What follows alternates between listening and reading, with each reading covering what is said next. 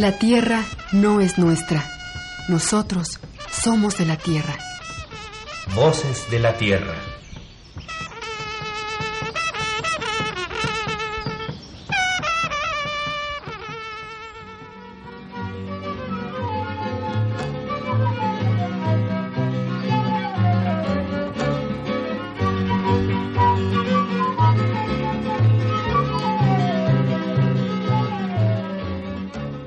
El ingeniero Efraín Hernández Xolocotzi dedicó su vida a la agricultura y al maíz.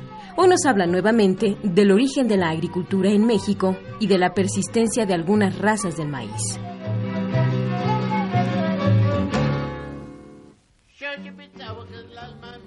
Bien, entonces podemos ahora indicar también por qué esas razas han persistido. Y esto tiene que ver con el punto de con la cosmovisión de nuestros pueblos ah, rurales, agrícolas, que no abandonan un tipo de material ya favorecido por el, hasta que no tengan otro mucho mejor en sus calidades, no necesariamente en su producción. De tal forma que ahorita en la actualidad podemos ir a Tehuacán y volver a colectar prácticamente las 16 razas que aparecieron durante el periodo prehispánico en, este lugar. Ahora, la razón que se da para el origen de la agricultura, que es lo que estábamos abordando anteriormente, es en gran parte el hecho de que hay un cambio climatológico que efectivamente afecta la capacidad de producción de los cultivos en esta región. Entonces, eso es por un lado. Por otro lado, también hay algunas evidencias que la población aumentó grandemente y rápidamente, de tal manera que el Valle de Tehuacán muestra en las últimas fases de desarrollo no solamente la presencia de comunidades mayores, podríamos decir ya pueblos mayores, sino que centros religiosos de mayor envergadura, ya pirámides, etc. Pues aparentemente estas dos razones son indicativas de una eh, razón, una promoción de la agricultura. Porque uno de los aspectos de la agricultura es que requiere más trabajo, requiere un compromiso en contraste con la capacidad de andar colectando y cazando. Colectar y cazar no requiere tanto trabajo como sería la cuestión agrícola.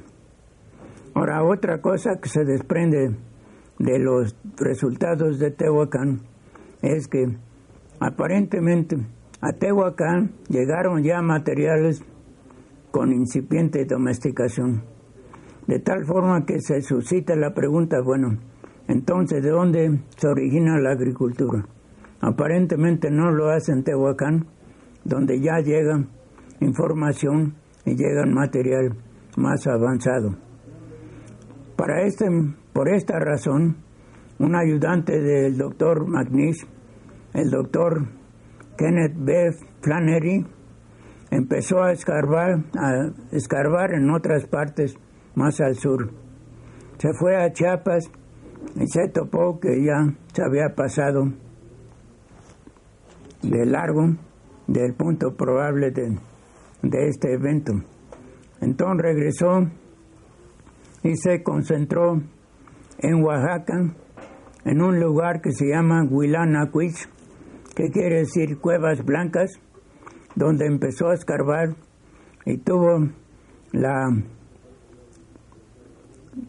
el acontecimiento o el hecho de que sí encontró horizontes anteriores a los de Tehuacán.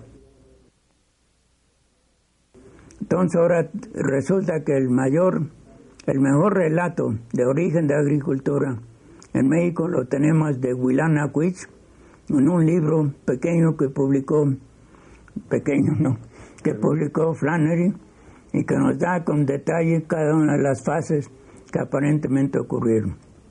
Lo que él relata es que en los valles centrales de Oaxaca, cerca de Mitla, había comunidades tribales que se dedicaban a cazar y a recolectar, que gradualmente empezaron a colectar en función de una migración temporal anual a diferentes nichos del valle según la producción espontánea que ocurría. Entonces, iban de las zonas de cactáceas que ocurrían en su apogeo en ciertos periodos del tiempo, para allí pasaban a las zonas de mezquite para sustentarse de las vainas, de allí pasaban a la zona de serranía, en las partes bajas se sustentaban de bellotas, de los encinares, y finalmente subían más alto, alto para colectar piñón en las partes de los pinares. Y luego volvían otra vez a dar la vuelta al, circuito. Este les dio una gran amplitud de conocimiento ecológico, botánico y podríamos decir antropológico de los materiales que estaban siendo utilizados y colectados.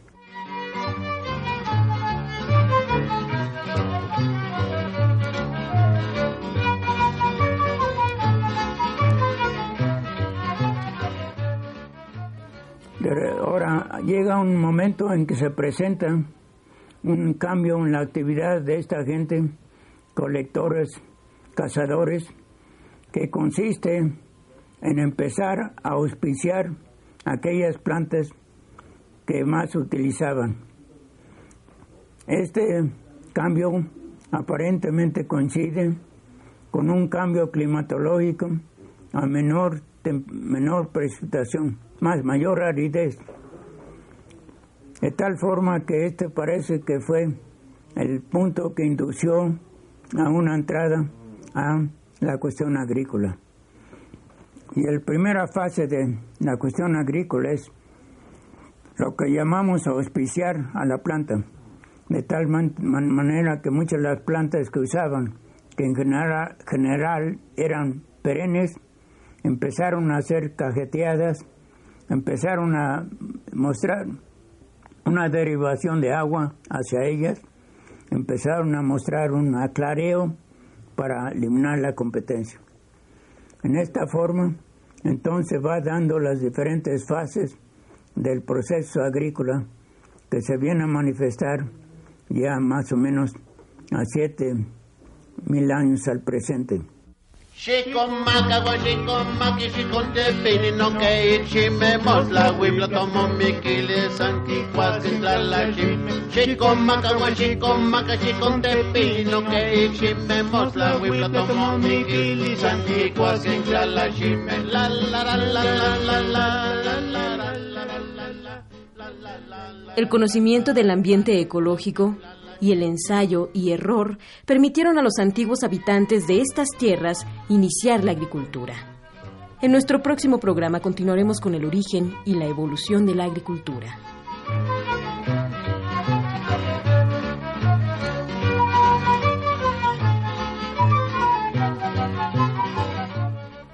Participamos el ingeniero Hernández Xolocotzi, Rocío Méndez, Miguel Sánchez y Marco Antonio Díaz León.